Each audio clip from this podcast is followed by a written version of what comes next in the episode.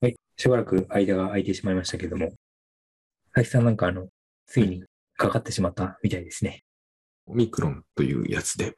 まあ、相当気をつけていたつもりだし、あの、基本外に出ないから、移るルートがほとんどない生活なので、移るっていうのはあんまりイメージしてなかったんですけれども、えー、やっぱりわずかな感激をつくかのような感じの外出で、えっ、ー、と、まあ、感染しちゃいましたね。はい。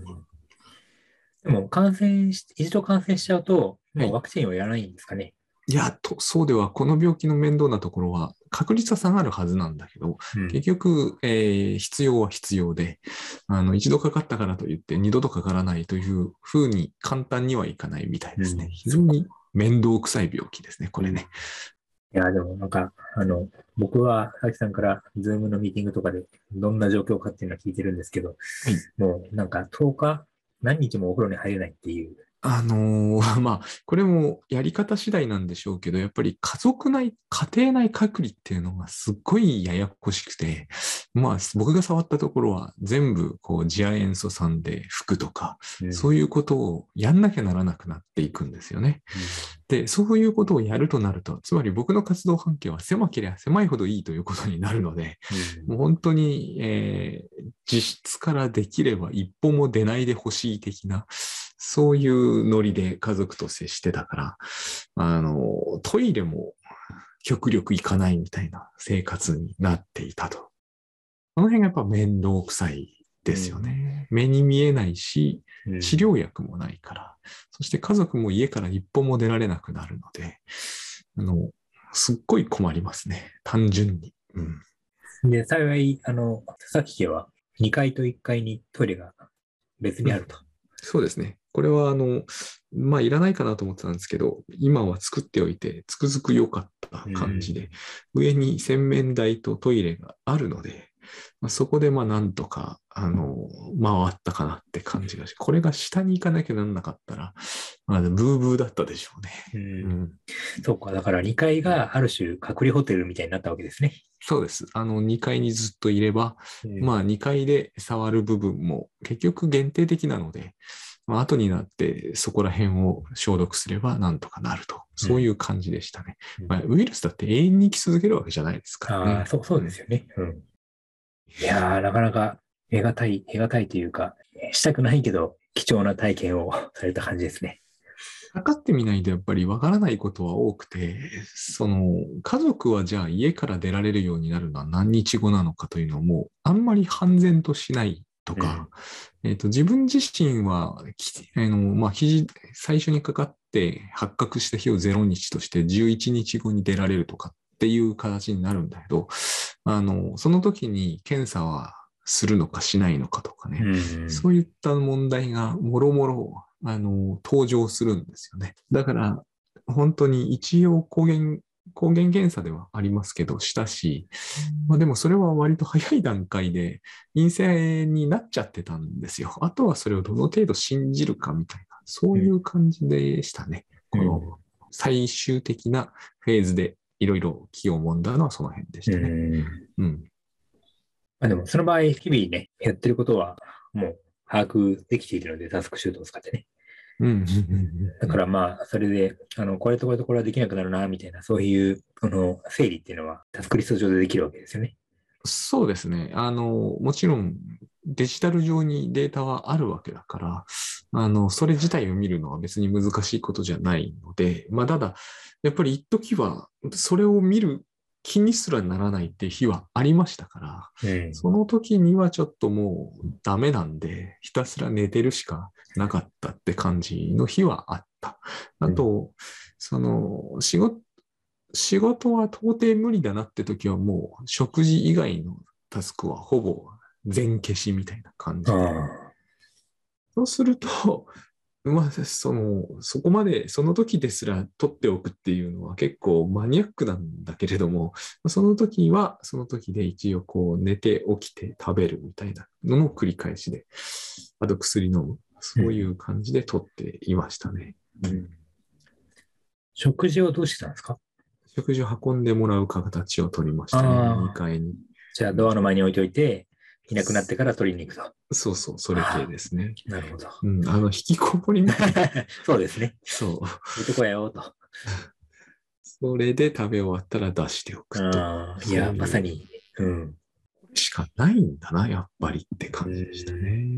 まあでも、なんか、まあ症状があるだろうからしんどいところあると思いますけど、規則正しい感じになりそうですね。うん、規則正しさ。あとはやっぱり家族にとことん合わせるという形には当然なりますよね。うん、家族が起きるまではほとんど起きる意味がないし、うん、家族が寝る頃にはもちろん寝るみたいな。だから極端に寝る時間がやっぱ長いんですよね。そういう生活にならざるを得なくなっ。家族の方も家から出ないわけだから、だんだんだんだん酔いっぱりになるし、いろんな意味でその、なんつうんだろうな。本当食べては寝る生活ってやつね。あれはあれで辛い。そんな感じで、まあ、いろいろできないことは発生しましたね。うん。うん、もう今は完全に回復してる感じですか？それ難しくて、はい、あのいろいろ後遺症を言うんですよね。で、私、まあこれはいろんな人が実感してることかもしれないですけど、一つつくづく思ったのが、あの、薬で治せないわけですよ、この病気。うん、あのいわゆる抗生物質、もちろんウイルスだから抗生物質じゃ効かないけど、その、菌を殺すだの、ウイルスを殺すだの方法はないので、自分の免疫が、えっ、ー、と、総力を上げてウイルスと戦ってますっていう状態なわけですよね。うん、そうすると、果たしてその勝ったのかどうかっていうのが判然としないまま収束を迎えるんだけれども、この辺のどの辺をみんなが後遺症として感じて苦しんでるのかなっていうのはかなり気になりました。だから、なんだか疲れているとか、その後喉が少しイガイガするとかも、全部これなのか、そうじゃないのかはわからないんですよね、結局。花粉症なのか、あるいは単に体調が悪いのか、あの時、えー、免疫が頑張りすぎて疲れちゃったのか、体重は実際落ちたんだけど、あの、わからないんですよ。そういう状態が何日も続いてみると、元に戻るってそもそも何をもって元に戻ったというふうに考えるのかも判然としないんですよね。で、医者にその後行くとかいうわけじゃないし、うん、えーと、薬ももともとこの病気に効くわけじゃない薬をただ処方されてただけだから、それもなくなるし、終わってみると、結局なんかこう、これが健康に戻ったってことなんでしょうね、みたいな、そういう感じにしておくしかない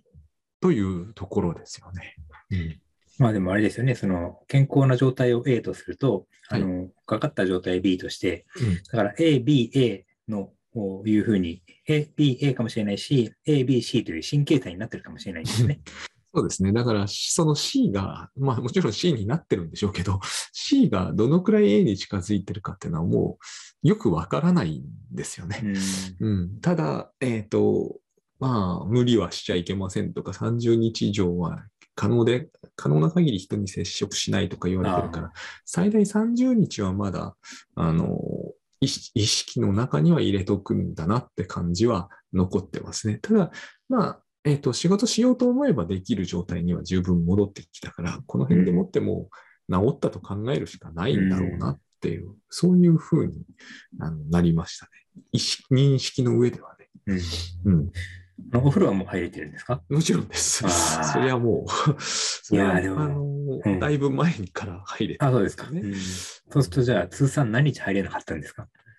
何日だろう正確にはわかんないけど、でも通算で7日ぐらいは入ってないと思いますね。そうか。うん、いや、僕ね、あの、毎日お風呂に入るので、もうね、2日入れなかったらね、発狂しますね、多分。7日、ついでに言うと、髭も剃らなかったですね。わあ、すごいな。なんかね、本当にこう、その、そういう感じの風貌にだんだんなっていくんですよね。あの、落ち武者みたいな。よくあの、あれかな、ドラえもんだったかな、あの、無人島にのび太が漂流してね、うん、で、あの、助けてくれるかなって、初めの方はこう、元気にね、あの、期待してるんだけど、だんだんこうね、あの、諦めてきて、で、どんどんヒゲボーボーになってくるんですよ。そうね、伸びたひげ伸びないはずなのに、ボーボーになってくんだよね。いや、そんなに伸びるもんかなって 思ってたんですけど。すげえ伸びますよ、ひげは。そうか。だから、あのイメージがね、今、脳裏に呼びましたよ。あれとはちょっと違う。でもなんかあの雰囲気になってくんですよね。ほんとね、なんか、なんていうのかな、あの、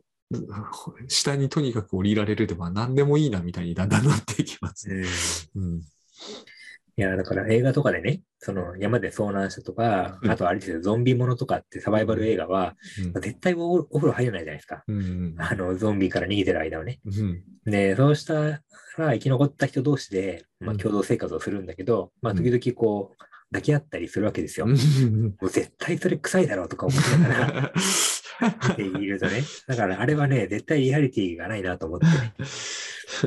もう3日で絶対匂うはずだから、うん、だから本当ね、あの、映画見てるときにね、いつもそれを考えるんですよね。あ、そうだ、匂うで思い出したんだけど、はいはい、やっぱりあの、あの味覚と嗅覚がすごく低下しますね。あそう、それ気になったんです。その、なんか、治っても、その、戻らないっていう話も聞いたんで。話も聞きますけど、うん、僕はその辺はすごいてきめんに分かって、はい、あの、なって2日目に、あ、失いかけているっていうのが、特に嗅覚はてきめんに分かって、戻ってくる感じもすごく分かりました。戻ってきたんですね。戻ってきましたね。だからなんかもう、本当セーフモードっていうのかな。なんかもう、普段の5%もないな、みたいな日があり、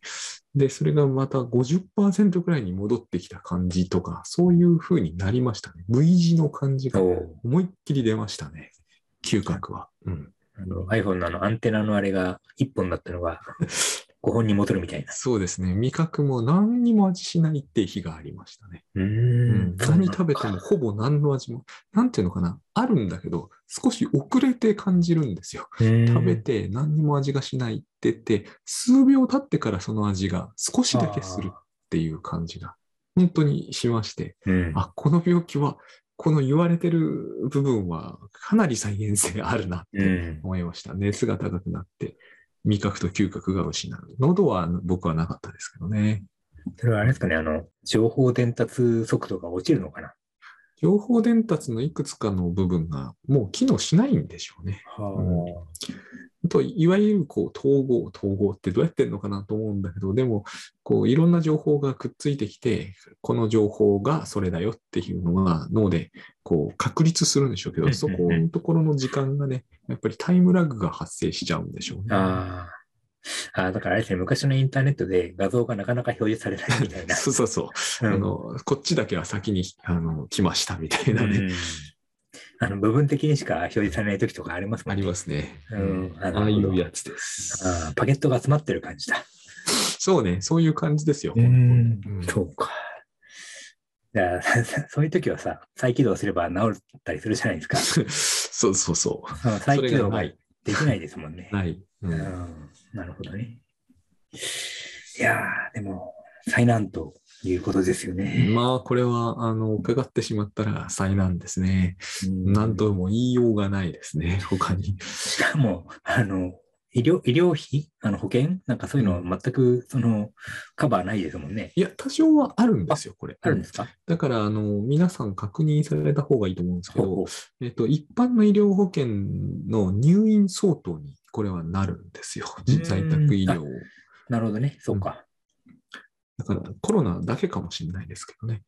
在宅医療に認定っていうのをもらえれば、あの、保険通るケースがあるので結構、